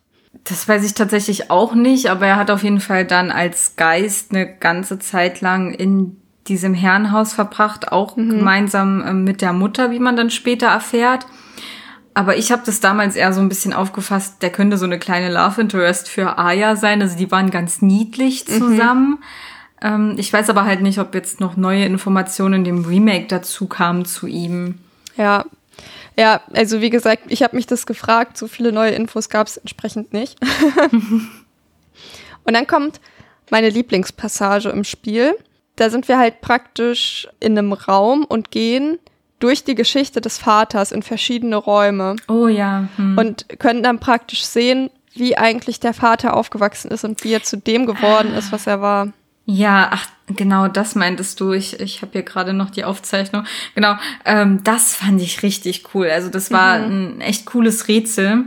Und ähm, ja, hat dann auch noch mal so, es, es hat nichts erklärt, würde ich jetzt sagen, warum der Vater so ist, wie er ist, meiner Meinung nach. Ähm, aber es hat ein bisschen seinen Verstand beleuchtet. Mhm.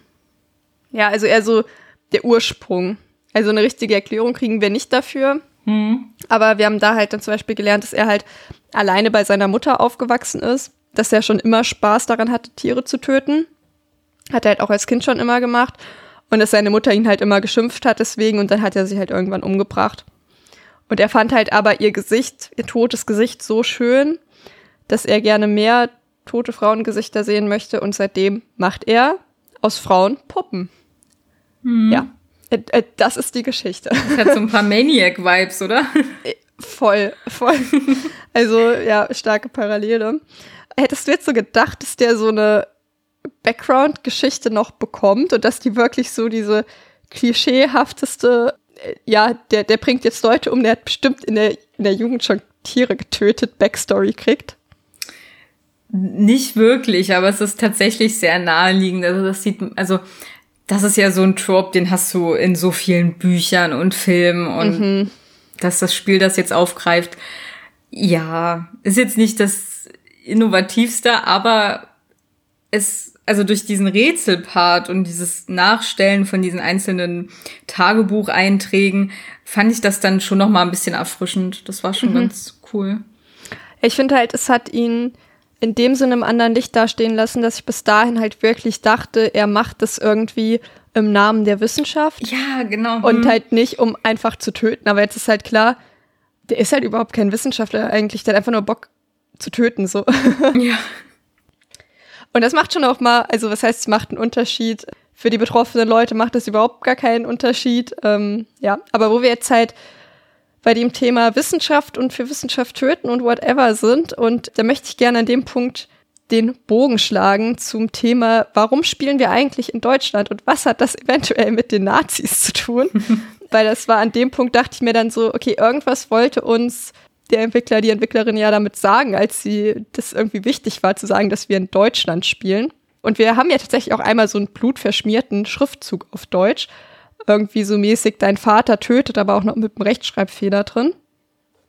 Oder irgendwie sowas.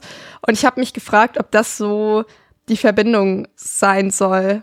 Weil wir sind ja auch, glaube ich, in den 30ern oder 1920. Oh Gott, jetzt habe ich mir das nicht aufgeschrieben, das ist jetzt peinlich. Ich weiß es auch nicht genau, aber wir sind auf jeden Fall nicht in der ähm, Gegenwart. Also, mhm. mh, ähm, ja, wenn man jetzt so drüber nachdenkt, also ich weiß jetzt nicht, wie ausgefeilt dieses ganze Setting war, aber man wusste ja damals in Deutschland, die Nazis, die haben Experimente durchgeführt, auch Experimente an Kindern. Ähm, mhm. Aber so generell dieser Deutschland-Bezug, der kommt in dem ganzen Setting für mich nicht auf. Also ich habe jetzt keine ja. Elemente, wo ich mir dachte, so, ach ja, genau, spielt in Deutschland oder Aya hat blonde Haare und blaue Augen oder irgendwie sowas in dem Sinne.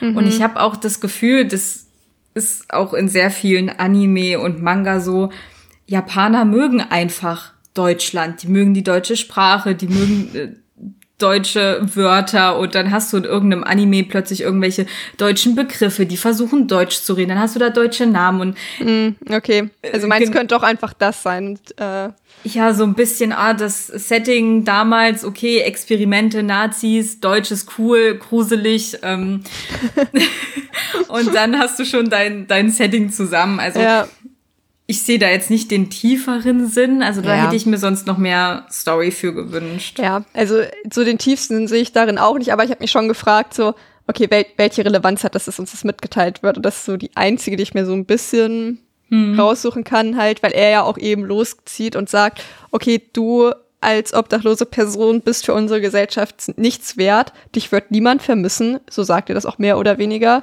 Ja. Und da kann er jetzt halt seinen Sadismus dran ausleben und nur, nur so ein Gedanke, den ich an dem Punkt noch dazu hatte. Aber wir steuern aufs Finale zu, mit dem ich jetzt weitermachen würde. Mhm. Und zwar geht's jetzt auch in die übernatürlichen Kreise. Wir stehen nämlich vor einem Portal in eine andere Welt. Und ähm, ja, der gute Oger gibt uns dann magisches Wasser, mit dem wir eine Person vom Fluch retten können. Und dann sehen wir halt natürlich unsere Mutter und unseren Vater. Und dann liegt Maria auch noch irgendwo in der Ecke rum. Und ja, sie fragt uns dann halt, warum wir, also unsere Mutter fragt uns, warum wir nach allem, was wir gesehen haben, äh, immer noch hier sind, eigentlich, um den Vater zu retten. Und sie sagt, dass sie nicht möchte, dass er noch mehr Schaden anrichtet. Und dann gibt's doch mal einen kleinen Twist, weil dann sagt sie halt doch, naja, eigentlich ist es gar nicht der Grund, warum sie ihn jetzt umbringen möchte. Eigentlich möchte sie nur umbringen, weil sie es halt nicht aushalten kann, dass er was mit Maria hat und ihn halt für sich allein haben möchte. Mhm. Und sie möchte auch uns nicht dabei haben. So sehr möchte sie ihn für sich alleine haben. Und da dachte ich mir so, okay, das ist jetzt heavy, dass irgendwie Maria schlimmer ist als 100, 100.000 tote Menschen. Ja. Also ich muss auch sagen, äh, Maria wird ja am Anfang ähm, so ein bisschen als die Böse dargestellt, mhm. die jetzt mit dem Vater eine Affäre hat. Und aber ich finde, also ich verstehe das schon. Sie ist, sie ist geblendet von, von der Liebe zum Vater und es war die erste Person, die ihr so ein bisschen das Gefühl gegeben hat, dass sie, dass sie zählt, dass ihr Leben was wert ist, dass sie was kann und vermutlich ist es vielleicht auch so ein bisschen Stockholm-Syndrom, was sich da ausgeprägt mhm. hat. Aber trotz allem hat sie sich ja weiterhin um die Mutter gesorgt und auch um Aya. Das ähm, finde ich kommt dann auch stark raus in den ganzen Dialogen und so, dass sie zwar den Vater liebt und auch diese Affäre eingegangen ist, aber dass sie sich halt trotzdem um die Herrin gekümmert hat und gesorgt mhm. und auch um die Tochter. Ja, voll. Und wen hast du jetzt genommen? Hast du Mutter oder Vater gerettet? ich hatte den ähm, Vater jetzt genommen, aber generell vom Herzen her hätte ich eigentlich die Mutter genommen, weil mhm. die, also der Vater war ja für mich einfach, warum sollte ich den retten? Ja. Aber ja. Ähm, ich glaube, wenn du die Mutter nimmst, kriegst du auch das böse Ende. Deshalb. Genau. Es gibt drei Enden. Ich hätte intuitiv auch die Mutter genommen. Habe aber schon gedacht, dass das Spiel irgendwie möchte, dass ich den Vater nehme. Mhm. Und deswegen habe ich mich dann doch auch für den Vater entschieden. Und das, ich sag mal, True Ending ist halt das auch das, was wir brauchen, um den nächsten Spielmodus freizuschalten übrigens. Ähm, und da müssen wir halt den Vater retten. Und da kommt es dann dazu, dass unsere Mutter sich dann praktisch auflöst und uns dann noch eine wichtige Infos, Info gibt, und zwar, dass unser Vater von vornherein den Plan hatte, aus uns auch eine Puppe zu machen, wenn wir in der Blüte unseres Lebens stehen. Also offensichtlich bald. Und mhm. das sagt sie uns noch last minute, bedeutet, wir wissen, okay, scheiße, der Vater möchte uns halt auch einfach nur umbringen. Mhm. Und so kommt es dann auch. So ein bisschen Texas Chainsaw-mäßig werden wir dann von dem Vater mit der Kettensäge gejagt. War das im äh, Remake auch so, dass du dieses da, da flüstert er so ganz komisch, die ist so, ah ja, ja. und du kriegst so übel Goosebumps, oh also Gänsehaut, oh. Ja, ja, Das, das war richtig creepy. Also den Vater mit der Kettensäge, der, der war schon übel. Mhm. Und wir erfahren auch dann, dass er tatsächlich dann die Mutter umgebracht hat. Also er hat ja. sie erstochen. Äh, und sie ist gar nicht an der Krankheit gestorben. Und ja, das ist dann auch noch mal so ein Twist, der da reinkommt, dass eigentlich beide Eltern offensichtlich, also dass der Vater noch schlimmer ist als gedacht, weil er jetzt auch noch die Mutter auf dem Gewissen hat. Also, ja, es ist Pest und Cholera, wie du gesagt hast. Ja. Genau, und dann treffen wir auf dem Weg, wenn wir gerade vom Vater flüchten, noch Maria. Und da ist es tatsächlich auch noch mal kurz wichtig zu sagen, wir können ihr helfen oder wir können ihr nicht helfen. Und wenn wir ihr halt an dem Punkt helfen, geht's weiter mit dem guten Ende. Hm. Ähm, weil dann können wir gemeinsam vor dem Vater fliehen und leben dann praktisch zusammen weiter, kommen dann halt zusammen, äh, können dann halt entkommen mit dem anderen Jungen auch noch, der bleibt dann aber nicht bei uns und dem Hasen natürlich. Und dann wird das Haus in Flammen gelegt und ja, es gibt dann noch, wir kriegen dann noch praktisch eine Szene, wo wir sehen, dass Aya eine Klinik eröffnet hat, in der sie praktisch umsonst Menschen, also halt arme Menschen behandelt. Und da denkt man halt erst so, ach ja, ist ja nett. Und dann mm. kommt halt eine Frau und die hat halt Probleme und dann spritzt sie ihr halt irgendwas, damit sie halt einschläft und dann sagt Maria noch sowas wie, ja, ach, sie ist ja mäßig, sie kommt nach ihrem Vater und das liegt in der Familie. Und da kommt am Ende aber wieder der Satz, I promise, so I will never forget. Das hat sie halt dem Jungen gesagt, dass sie niemals vergisst, was mit all den Leuten passiert ist. Und dann denke ich jetzt, ja, macht sie es jetzt auch wieder oder macht sie es jetzt nicht? Also für mich war das eigentlich klar, dass sie es macht, weil sie auch so komische Sachen gesagt hat, wie, oh, deine Augen sind so schön. Ich habe wirklich noch mhm. nie so schöne Augen bei Menschen gesehen und mm, also sie hebt ja am Ende, also wo sie noch äh, jung ist, hebt, hebt sie ja irgendwie so ein Buch auf, so ein rotes und nimmt es dann mit und das sieht man dann in dem Ende, also wenn sie dann auch erwachsen ist, sieht man das dann auch in diesem Nebenraum liegen.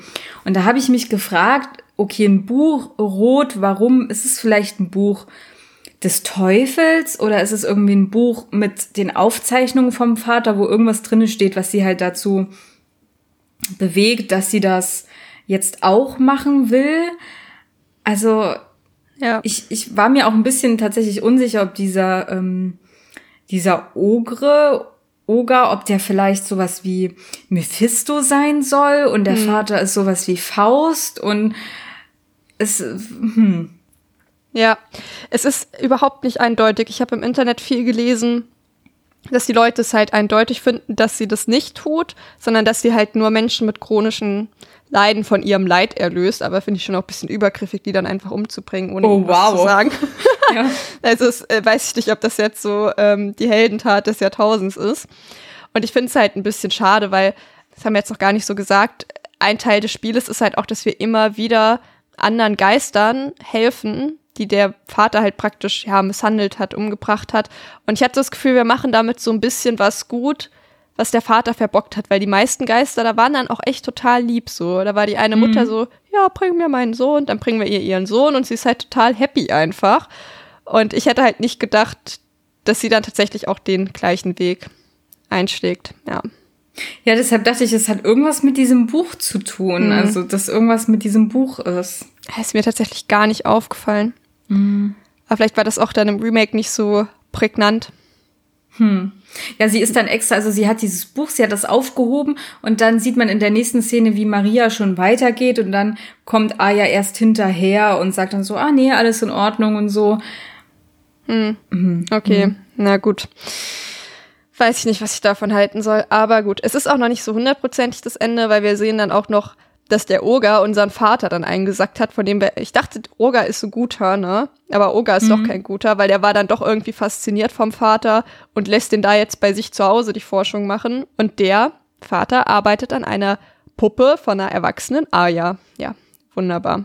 Mhm das ist echt so ein Ding, was mich so ein bisschen stört, dass es irgendwie dann auch so viele Enden hat, dieses Ende. So, es endet nicht dabei, dass wir uns entscheiden müssen, es endet nicht bei Maria, es endet nicht in dem Haus, es endet dann bei Oga irgendwann. Ja, das ist, war, glaube ich, aber auch so ein Ding damals einfach mm. bei diesen Pixel-Horror-Games. Also alle, die ich gespielt habe, die hatten mehrere Enden und böse Enden, gute Enden, dann so das wahre Ende. Ja. Also es war damals einfach so ein, so ein Ding irgendwie. Also prinzipiell finde ich mehrere Enden auch cool, aber jetzt so, dass in diesem einen Ende gefühlt fünf Punkte schon war, wo ich dachte, okay, jetzt ist das Spiel vorbei. Hm. Und dann kam immer noch was und noch was und noch ja. ein Twist. Und ich war so, äh, haben wir es jetzt mal? Hm. Ja, aber wie du sagst, es gibt noch mehrere Enden. Es gibt noch ein schlechtes Ende. Das eine ist halt, wenn wir den Vater retten, aber Maria nicht helfen. Und dann, ja, hilft sie uns halt auch nicht und der Vater bringt uns um und wir sehen dann eine fertige Aya-Puppe. Oder wenn wir die Mutter auswählen, dann bleibt man mit Maria praktisch zurück und die vollendet dann das Werk des Vaters und wir landen auf einem OP-Tisch. Mhm. Ja. Also das gute Ende ist in dem Sinne nur ein gutes Ende, weil wir nicht sterben. Aber ich weiß, ich würde es ansonsten auch nicht als gutes Ende. Vielleicht, es heißt ja auch True Ending und nicht Good Ending. Ja. Hat vielleicht auch einen Grund. Ja. Das soweit zum Hauptspiel. Ähm, ich würde dann noch kurz was zu den weiteren Modi sagen, die es noch gibt, weil die hast du jetzt tatsächlich noch gar nicht gespielt. Wir haben jetzt praktisch eine Live-Reaction hier. Ja, genau. das ist der Blood-Mode, in dem wir halt praktisch Aya spielen, wo sie halt erwachsen ist. Und sie beißt dann in einen komischen Apfel rein und ist so, oh, das ist aber ein komischer Apfel, beißt einfach rein. Und dann sind wir halt wieder im Haus. Und man spielt im Grunde genommen das gleiche Spiel wieder. Ähm, mit exakt auch den gleichen Encountern und alles. Sie erinnert sich zum Teil auch an die Begegnung. Ich habe gelesen, es soll ein bisschen schwerer sein, fand ich jetzt nicht unbedingt. Naja, man bekommt halt ein paar Zusatzinfos. Und wir finden halt zum Beispiel eine Memo, die vermutlich in dem Va von dem Vater ist, in der halt steht, dass wir, Aya, auch schon anfangen, tote Katzen im Schrank zu verstecken und dass er nicht zulässt, dass wir auch so werden. Bedeutet mhm. hier, ich bin da wirklich auf und ab mit den Leuten, ob ich die jetzt mag oder nicht mag. Jetzt denkt man sich gerade so, der Vater vielleicht doch nicht der Schlechteste. Eig ja, eigentlich will er sie doch davon halt aufhalten. Wobei das für mich eigentlich, er will sie gar nicht aufhalten, er will nur ihre reine, unschuldige Kinderseele ja. behalten. So, so, so könnte man es auch verstehen, ja. Hm. Wir haben ja eben gesagt, dass da diese coole Ecke gibt, wo wir halt praktisch die Geschichte des Vaters durchspielen. Und das machen wir jetzt halt auch einmal mit der Mutter. Und was wir hier lernen, ist ganz und gar nicht schön. Denn hier okay. offenbart sich, dass unsere Mutter, sie heißt übrigens Monika, sie bekommt jetzt auch einen Namen, dass unsere Mutter eigentlich die Person ist, der das Anwesen gehört und auch der Nachname der Familie. Und unsere gute Monika ist einfach vernarrt in Serienmörder. Die ist mhm. richtiges True Crime Fangirl einfach, man kann es nicht oh anders oh sagen. Und es kommt halt raus, dass ihre Familie halt eigentlich die sind, die diese Opferungen veranlasst haben. Und die halt sagt, ähm, die Mutter sagt halt auch, dass das Leben anderer keinen Wert hat und jetzt zum Beispiel halt von Obdachlosen oder so und das halt, ja, wenn sie Opfer ihrer Familie werden, dann haben sie halt zumindest noch einen Grund, dass sie jemals gelebt haben. Also ähm, schon auch gemein. Und sie hat tatsächlich geplant, dass Aya diesen Weg gehen wird. Und der Vater wollte sie halt davon ein Stück weit aufhalten. Und ja, die, das Ziel von, von ihrer Familie ist halt die ewige Schönheit durch die Puppen aufrecht zu erhalten. Und dann zu der Kennenlerngeschichte von den beiden, von dem Vater, der übrigens Alfred heißt. Alfred wollte eigentlich Monika umbringen, aber das war so ein Thrill von Monika, dass sie da fast gestorben wäre. Das fand sie so gut, dass sie sich danach in ihn Schock verliebt hat und ihm so lange Briefe geschrieben hat, bis er endlich vorbeigekommen ist. Okay. Ja. Und jetzt die Frage an dich, wie, wie findest du, dass es eigentlich die Mutter hier, also noch böser ist? Oder halt so, ich sag mal so, die Strippenzieherin ist.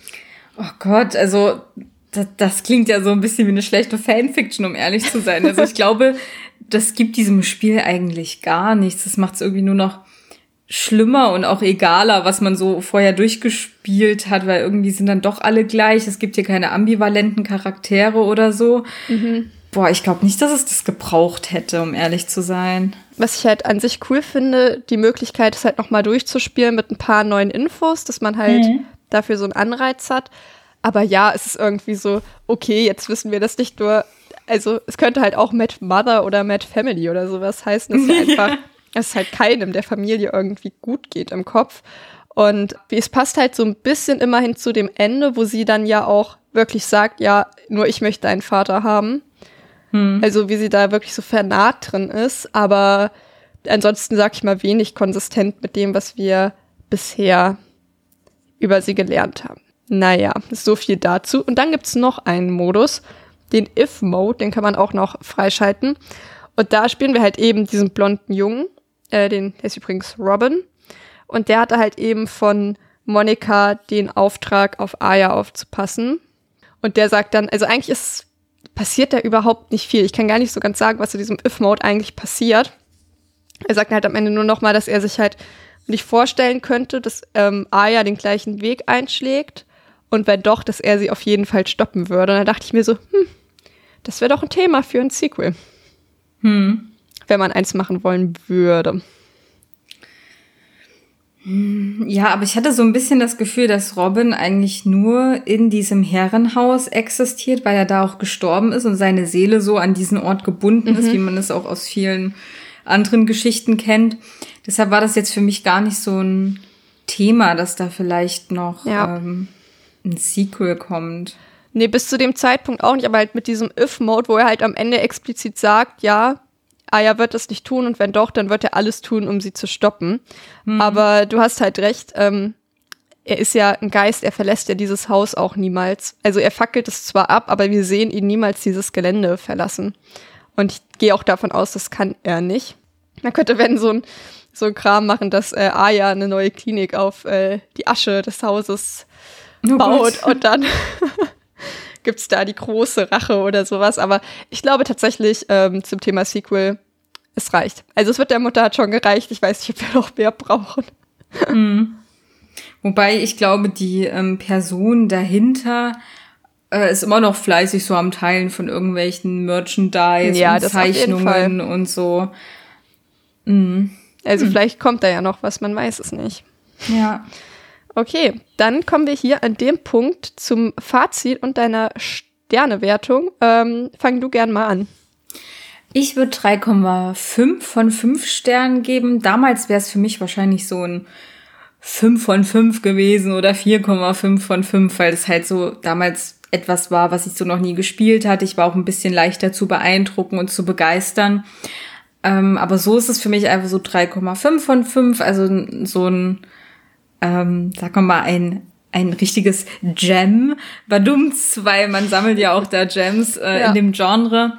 Und es ist sowohl was für, einen für einen kleineren Geldbeutel, weil es ja auch nicht so teuer ist, als auch, wenn man gar kein ähm, Geld hat oder Geld dafür ausgeben möchte, dann kann man noch dieses Original kostenlos spielen. Das wurde jetzt auch nirgendwo runtergenommen.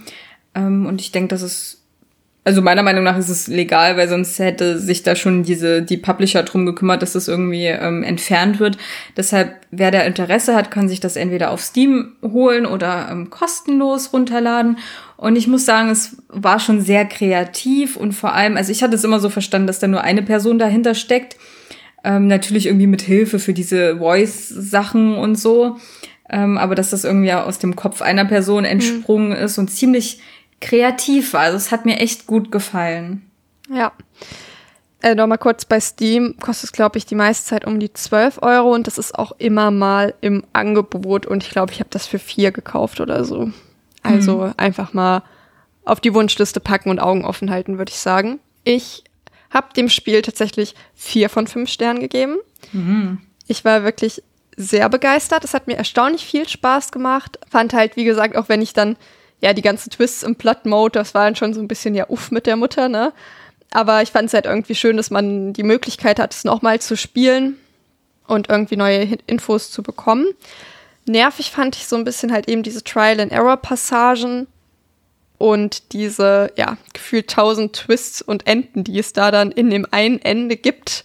Und ja, das ist irgendwie schon auch ein unbefriedigendes Ende ist, so als hätte sich ja, es, es wäre die Person sich selbst nicht sicher gewesen, möchte ich sie jetzt als Bösewichtin enden lassen oder nicht. Und da hätte ich irgendwie gerne entweder die Bestätigung gehabt oder halt nicht. Hm. Aber insgesamt war es eine sehr coole Erfahrung für mich und hat mir viel Spaß gemacht. Na, dann freut mich, dass ich dir das empfohlen habe. Und dann gehen wir jetzt in die zweite Runde zu The Witch's House. Da gibt es nicht ganz so viel zu, zu sagen. Ähm, aber teile gern erstmal deine Erfahrungen mit dem Spiel. Genau, also darauf bin ich, glaube ich, dann gestoßen, als ich mit Ip und Matt Fader und was es da noch gab durch war. Dann hat man, glaube ich, direkt auch auf der Seite von dieser Übersetzerperson auch schon das nächste Spiel gesehen. Dann habe ich mir das runtergeladen und es hat mir auch von der Thematik und generell von der Geschichte sehr gefallen. Also es hat auch wieder so einen märchenhaften Charakter und ähm, ja, ich weiß nicht, ob ich vielleicht auch kurz was zur Story sagen soll oder ob du das machen möchtest. Ich würde gerne erstmal kurz ein paar Key Facts noch ja. raushauen und dann kannst du das total gerne machen. Mhm. Das ist jetzt auch ursprünglich 2012 rausgekommen und auch davon gibt es ja Remake, Remaster, wie auch immer, aus dem Jahr 2018. Und das ist jetzt tatsächlich auch überall wirklich verfügbar. Steam und seit 2022 auch für die Switch, PlayStation und Xbox. Aber halt da auch nur dann halt das Remake. Hat insgesamt auch positive Kritiken bekommen. Ist auch Pixel-Horror-Spiel, wie gesagt. Es ist so ein bisschen, ist mir nicht ganz klar, wer das jetzt exakt gemacht hat. Ist irgendwie schon ein japanisches Spiel. Aber irgendwie die hauptverantwortliche Person ist wohl einer, der heißt Dan Stern und das ist halt einer, der in Japan wohnt, aber selbst irgendwie gesagt hat, dass er aus dem westlichen Land kommt. Was das jetzt exakt zu bedeuten hat, ich weiß es nicht so ganz. Auf jeden Fall heißt die Truppe um ihn herum Fami und die haben halt auch total viele andere Pixel-Games gemacht. Ähm, da kann man mal einfach ein bisschen durchsuchen, wenn einem das jetzt gefallen hat. Und das gibt's auch auf Deutsch. Und Remake und Original ist eigentlich ja sehr ähnlich zu äh, Match Father. Das ist mehr eine optische Geschichte. Und das Remake hat halt einen neuen Schwierigkeitsgrad im Grunde genommen und ein bisschen anderes Ende. Es gibt außerdem eine neuteilige Manga-Reihe um das Spiel. Die heißt Diary of Ellen. Und ja, ich kann da empfehlen, bei den Schwierigkeitsgraden äh, spielt ruhig auf einfach den ersten Durchgang. Da tut ihr euch einen großen Gefallen, weil dann habt ihr immer automatische Save Points praktisch und müsst nicht alles achtmal machen. ja, genau. Dann gerne einmal zur Story. Genau, also es ist eigentlich ziemlich simpel. Also wir sind ein ähm, junges Mädchen namens Viola mit zwei blonden Zöpfen, auch wieder so ein süßes, märchenhaftes Kleid, was auch so wieder ein bisschen an Alice mhm. erinnert. Also Voll. das war irgendwie damals so ein, so ein Ding. Die hatten halt alle dasselbe Kleid gefühlt. Ähm, und die wacht inmitten eines dunklen Waldes auf und möchte halt irgendwie diesen Wald verlassen. Aber der einzige Weg führt halt ähm, in so ein Haus hinein, weil irgendwie der Weg aus dem Wald blockiert ist von irgendwelchen Rosen.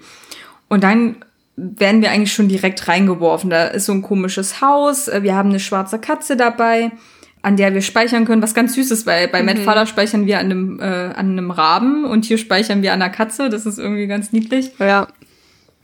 Und dann erfahren wir auch langsam so Step by Step, dass dieses ganze verfluchte Haus ähm, einer Hexe gehört. Und dann erfahren wir halt so Hintergrundinformationen, aber erst am Ende enthüllt sich halt alles. Genau. Ja. Das wäre so die grobe Geschichte. Das ist die grobe Zusammenfassung, ja. Genau, Aya ist halt auch wieder 13 und ich würde zu Aya noch sagen, dass sie im Grunde nee, genommen... Viola. Äh, oh, ja, genau, Viola. ich habe hier auch Viola stehen und, ach genau, ähnliches Kleid wie Aya. Okay, jetzt habe ich mich in meine Notiz wieder im Griff. Ähm, und bei ihr finde ich es halt im Vergleich zu Aya relativ krass, dass sie halt einfach keine Persönlichkeit hat. Mhm. Finde ich. Also bei Aya kommt ja im Laufe des Spiels eben dadurch, dass sie anderen hilft und sowas. Ähm, da habe ich schon das Gefühl, dass sie sowas wie eine Persönlichkeit hat und Viola ist wirklich so komplett flach.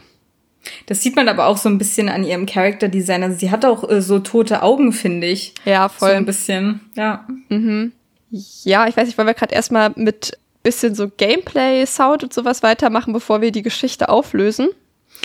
Ja, können wir oh, machen. Okay. Also, ähm, ich fand das Gameplay noch ein bisschen bedrohlicher als bei Mad Father. Also auch die Spielmechanik war einfach brutaler, weil dich konnte alles töten. Mhm. Auch total random. Du bist auf eine falsche Stelle getreten, dich hat was erschlagen, dann kam was von der Seite, dann kam was von oben, dann durftest du das nicht nehmen, obwohl dir extra angeboten wurde, möchtest du jetzt Gegenstand XY mhm. nehmen und du hast ja gesagt, ja. zack, warst du wieder tot.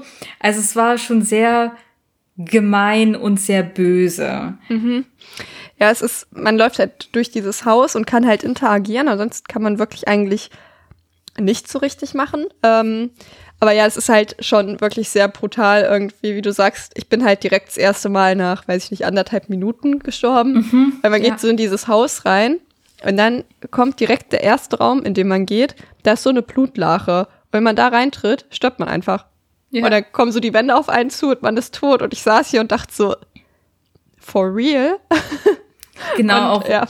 auch wieder mit so einem krassen Sounddesign. Also das Ja. war hier auch wieder super gemacht und aber dann auch alles so laut und alles, was sich getötet hat, hat auch komische Geräusche gemacht und da habe ich mich schon echt oft erschreckt. Ja, vor allem, es geht auch so schnell, ne? Also es ist dann nicht, die Wand kommt langsam auf dich zu, sondern zack, tot. Und ich, also, das hat mich auch jedes Mal wieder, war ich überrascht dann auch, wie schnell das zum Teil ging.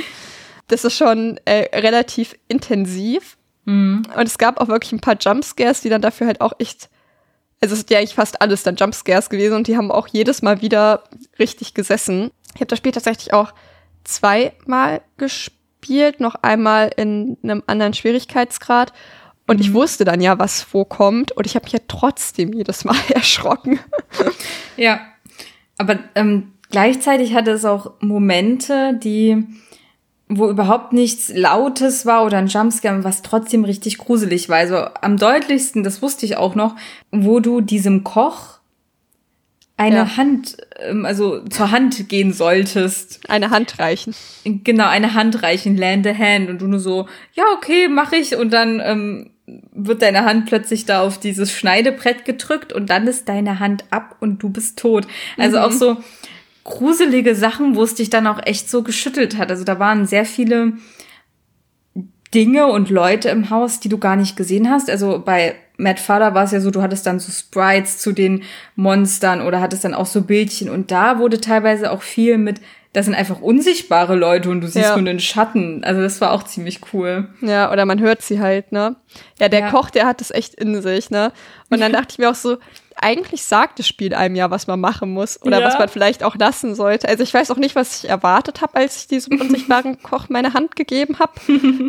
aber ja, dann gleichzeitig ähm, gibt es halt aber auch immer wieder Stellen, wo ich dachte, ich mache jetzt das Richtige und es war dann offensichtlich doch das Falsche. Also man kommt da nicht mit ähm, einem klaren Kopf und schlauen Gedanken, kommt man da trotzdem nicht ohne Sterben durch. Da gibt's dann trotzdem auch immer mal Stellen tatsächlich, das war auch was, was mich so ein bisschen gestört hat, wo ich zum Teil auch echt einfach gedacht habe, ja, wie soll ich das raffen? Das habe ich, hätte ich nicht schaffen können. So. Also auch in Bezug auf die Rätsel. Wir haben dann halt auch immer kleine Rätsel, um halt neue Türen aufzumachen. Und die fand ich auch meistens echt cool. Ich mag das auch gerne. Aber auch wenn es jetzt viel war, einfach ja, bring Sache A nach B. Wie haben dir da so die Rätsel gefallen?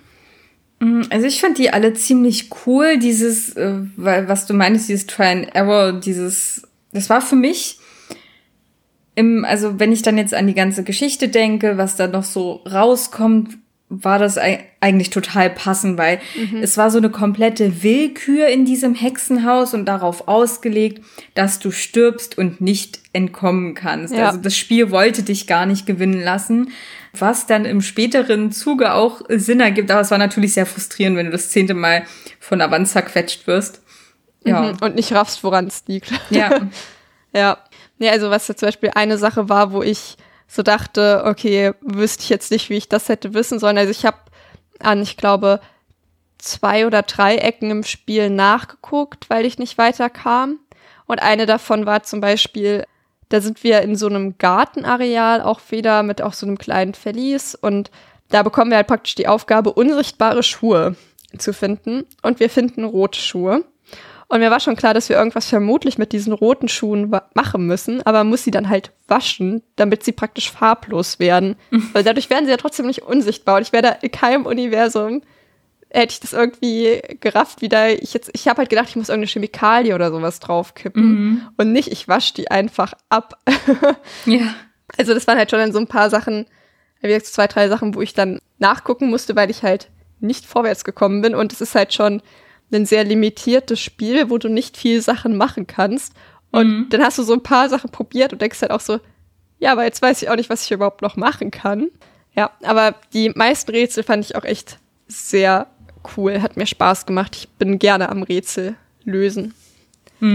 Wie, wie hat dir so das Haus von der Atmosphäre gefallen? Hast du eigentlich schon gesagt, es ist sehr, dass du es schon auch gruselig fandest. Und es ist jetzt ja von der Optik schon auch noch mal komplett anders als Matt Father. Es ist halt bei dir auch noch mal anders als bei mir gewesen. Vielleicht kannst du mal so ein bisschen erzählen, wie es, was heißt, wie es für dich ausgesehen hat, aber wie du die Optik des Spiels beschreiben würdest. Hm, also die fand ich auch wieder gut. Ich bin ein totaler Fan von diesen Pixel-Grafiken. Also ich fand das schon immer super niedlich, wie mit nur so ein paar wenigen Pixeln da ganze Welten geschaffen werden können. Also das hat mir ziemlich gut gefallen. Es gab auch viele coole Elemente von riesigen Taranteln bis zu irgendwelchen Statuen und mhm. ähm, einen Frosch gab's auch. Vielleicht kommen wir auf den dann nochmal ja. zu sprechen. Ähm, nee, das war für mich alles sehr stimmig und hat mir gut gefallen. Also es hatte auch noch mehr den Märchencharakter als Mad Father. Ja, das habe ich halt auch. Es ist ein bisschen weniger pixelig und es sieht so ein bisschen wässrig aus im, im Remake. Ähm, mhm. Das glaube ich auch noch mal mehr als im Original. Und dadurch wirkt es halt auch irgendwie so ein bisschen verträumter. Also es hat irgendwie sieht so ein bisschen aus wie mit Wasserfarbe, mhm. aber trotzdem auch so ein bisschen pixelig. Es ist ein komischer Mix, aber das hat dadurch irgendwie halt so was sehr verträumtes, ne? Fand ich eigentlich auch ganz schön. Ich würde jetzt noch mal kurz auch auf das Sounddesign eingehen. Ja, also ich fand das äh, Sounddesign ein bisschen weniger prägnant als das bei Matt Father. Hm. Also vor allem, was so die Hintergrundmusik angeht, was dann jetzt die Effekte in den Schockmomenten angeht, nicht. Aber was so die allgemeine Hintergrundmusik angeht, das ist halt wirklich auch wieder ein Mix mit Streichern und dann so einzelnen tiefen Bassnoten drüber. Auch viel so naturalistische Sounds, vor allem halt draußen. Fand ich eigentlich ganz schön. Hm, also ich würde es auch wieder empfehlen, mit Kopfhörern zu spielen. Ja. Ja, weil dann eben auch diese Überraschungsmomente, wo dann halt aus dem Nichts irgendwas auf dich zugerannt kommt, die sitzen dann halt einfach noch mal deutlich mehr. Ja. Wenn man das direkt auf den Ohren hat. Dann noch als letzten Punkt, bevor wir die große Auflösung machen. Du hast schon den Frosch genannt und das war tatsächlich für mich das Allerschlimmste in dem Spiel. Also, man findet einen Frosch und dann steht da so ein Zettel magst du Frösche? Und dann kann man nicken oder man kann nicht nicken und ich mag Frösche, also nicke ich natürlich. Und dann dieser Frosch hat auf einmal so ein kleines Herzchen über dem Kopf und dann hilft er einem auch bei Rätseln und man kann den auch streicheln und wenn man den streichelt, dann steht da, der Frosch ist glücklich und hat dann auch mhm. wieder so ein Herzchen über dem Kopf und ich habe diesen Frosch, ich habe ihn geliebt. Also er verbringt nur zehn Minuten oder so mit ihm, aber ich habe diesen Frosch geliebt und ich habe den auch viel gestreichelt tatsächlich. Und dann kommt es zu einer Situation, und da habe ich mich wie die größte Verräterin aller Zeiten gefühlt. Da kommt man an einen Raum, wo offensichtlich irgendeine Schlange oder sowas drin ist. Und wir bekommen die Information, dass die Schlange hungrig ist. Und dann da ich, war ich schon so, aber ich muss ihr jetzt bitte nicht meinen lieben Frosch geben. Und das Spiel war so, doch, du musst der Schlange den Frosch geben. Ich habe alles versucht, um das zu verhindern, aber das war halt wirklich so ein richtig menschlich grausamer Moment, finde ich, weil wenn man dann den Frosch durch dieses kleine Fenster zwängt, ich weiß oh nicht, ob das im Original auch so ist, dann steht da noch so, der Frosch wehrt sich. Ja. Und dann ja. so trotzdem durchzwängen oder sein lassen. Und ich dachte so, oh. Und wenn man den dann, wenn man sagt, okay, ich lasse es sein und man will den streicheln, dann steht da noch, der Frosch hat schreckliche Angst. Und ich dachte so, oh Gott, nein, kleiner Frosch, bitte nicht. Und ich habe mich so schäbig gefühlt, weil ich diesen Frosch am Ende durch dieses Fenster schieben musste. Und man sieht dann auch noch mal seinen Geist. Und ich fand es ganz, ganz schlimm. Ja, das kann ich absolut nachvollziehen. Ich denke, hier ist es jetzt an der Zeit, eine kurze Froschschweigeminute einzulegen. Ja. ja, also es war wirklich dieser kleine Pixelfrosch mit seinem, ja, der Frosch ist glücklich und den kleinen Herzchen überm Kopf. Der hat mich so gekriegt. Und ich fand das einfach richtig schlimm dass es da keine Alternative zu gab, als diesen Frosch zu verfüttern. Ich hatte gehofft, es gibt, es wird unser Weggefährt oder sowas. Ja, Gott sei Dank äh, hat das Schicksal nicht auch ähm, Snowball, also Schneeball, erleiden müssen mhm. aus Mad Father, aber da hätte ich es auch erwartet. Ja, ich habe es auch schon gedacht. Ich hätte auch nicht gedacht, dass der am Ende damit aus der Hütte rauskommt, aber naja, immerhin ein Tier, was überlebt hat aber da ist halt auch das Schlimme, ne? wir haben den ja selbst da reingestopft. Das ist halt mein Problem. Ich glaube, wenn es anders gewesen wäre, okay, aber ähm, ja, naja, traurig. Hm. Ich weiß nicht, kriegst du die Hintergrundgeschichte von Alan jetzt als finalen Spoiler und Auflösung der Geschichte so aus der Hüfte raus zusammengefasst? Sonst kann ich das auch gern machen. ist aus der Hüfte raus etwa ein, ähm, eine Anspielung, weil wir treffen bald am Ende auf ein Mädchen beziehungsweise ein Etwas, das auf uns zugekrabbelt kommt. Sie hat von der Hüfte abwärts nichts mehr, äh, also keine Beine.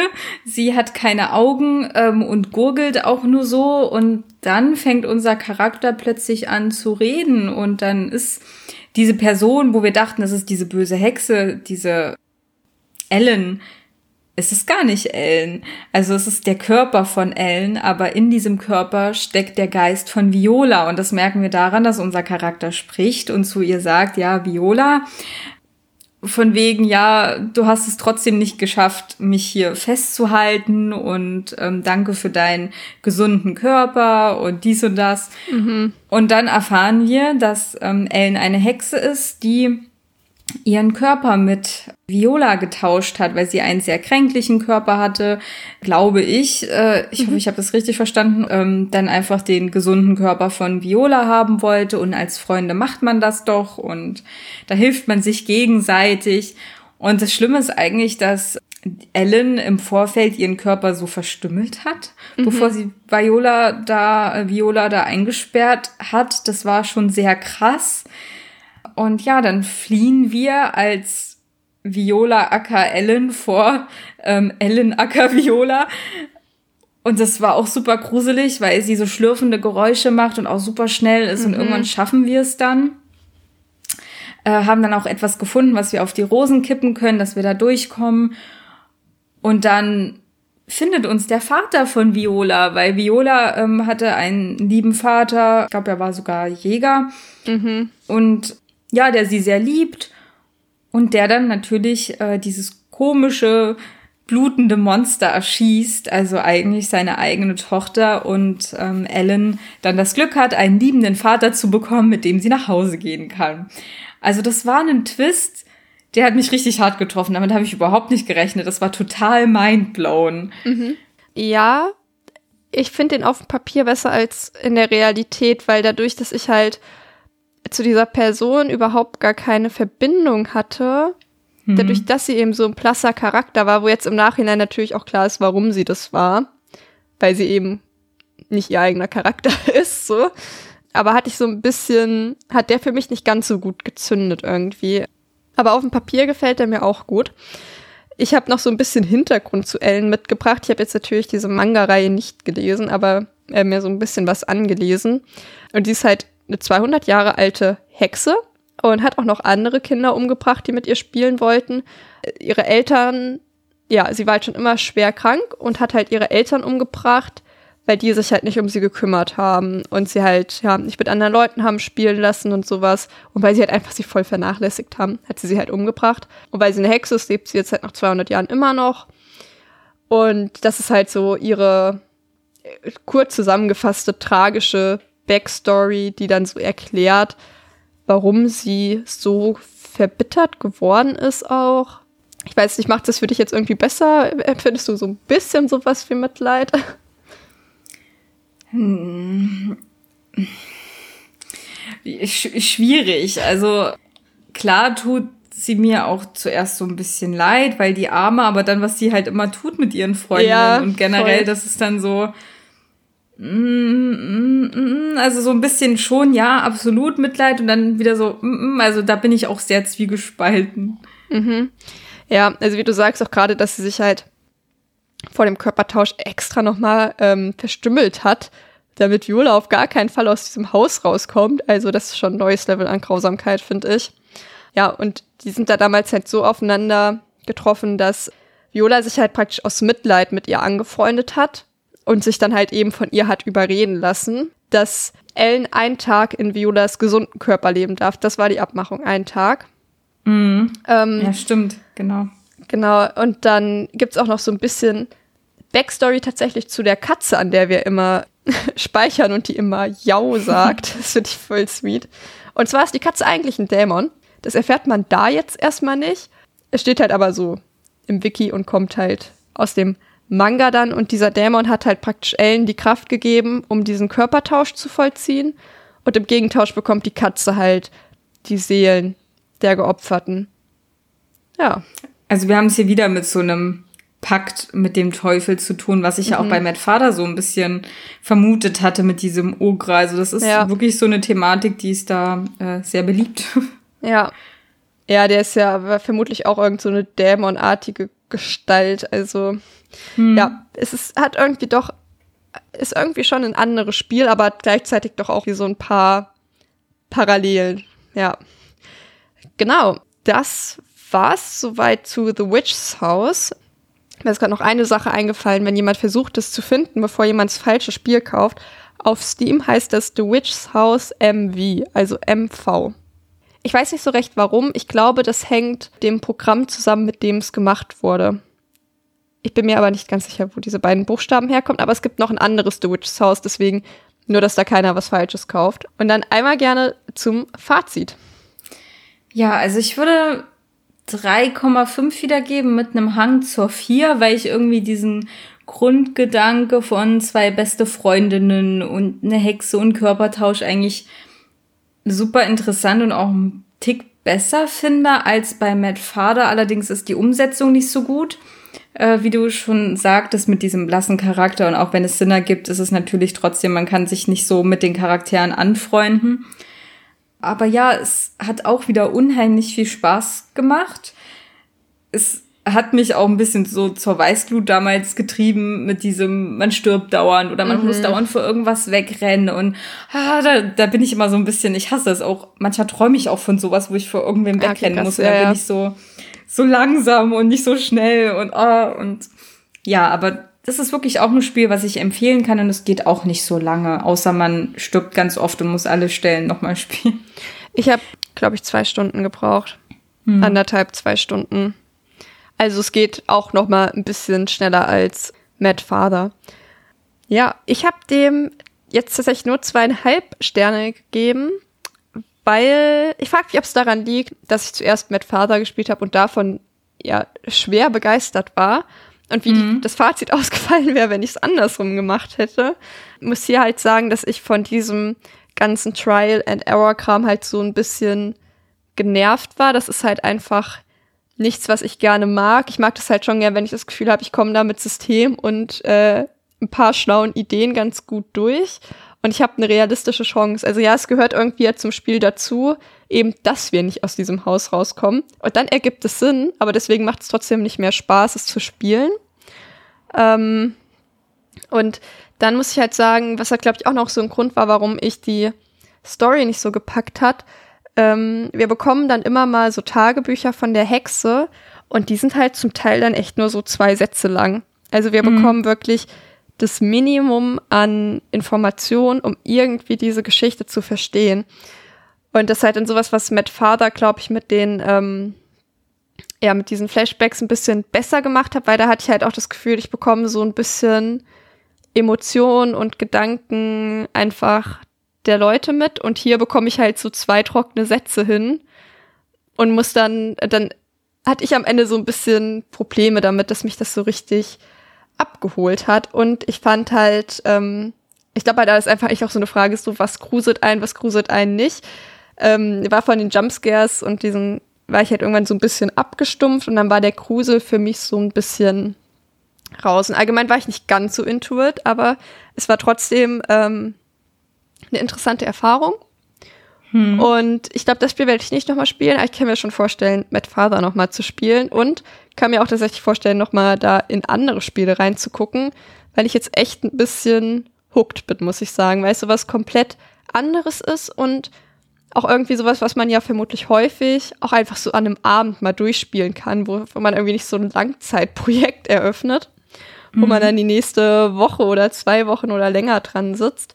Und das finde ich schon auch eigentlich echt, ja, ganz schön. Und es halt irgendwie so kleine kreative Spiele sind, wo man irgendwie halt so das Gefühl hat, okay, die Leute haben sich da rangesetzt, Gedanken gemacht, ähm, gar nicht, auch vermutlich gar nicht so krass auf Profit aus, sondern einfach machen, worauf man Bock hat, weil ich weiß nicht, wie viel Geld man mit so einem kleinen Spielchen hier machen kann, was man auch dann auch umsonst äh, problemlos bekommen kann. Ja, genau. Das ja, da gibt's auf jeden Fall ähm, noch sehr viel, was du spielen kannst. Also ich leg dir wirklich Ip ans Herz, auch wenn das jetzt kein Horrorspiel in dem Sinne ist. Dann gibt es noch, wie du erwähnt hast, Misao, dann Yumeniki, ähm, Mermaid Swamp. Also vielleicht, wenn es jemanden interessiert, man kann diese VG-Person die Seite mal durchscrollen. Die Person hat echt viel übersetzt. Ein paar sehr gute Sachen, ein paar nicht so gute Sachen. Aber ähm, Ip würde ich dir auf jeden Fall noch stark ans Herz legen. Das Ja, ist echt cool. ist bei meinen Recherchen auch immer wieder jetzt ähm, gefallen. So, das da dachte ich mir so, ja, doch, ich glaube, ich glaube, das muss ich mal machen. ja, sehr gut. Dann weiß ich nicht, ob du noch irgendwas äh, abschließend zu sagen hast, was dir jetzt noch auf der Seele brennt. Ich würde mich auf jeden Fall bedanken, dass du mich gefragt hast, ob ich da mit dir eine Folge aufnehmen möchte und dass du auch so offen warst, als ich dir so ganz merkwürdige Pixel-Horror-Games vorgeschlagen habe.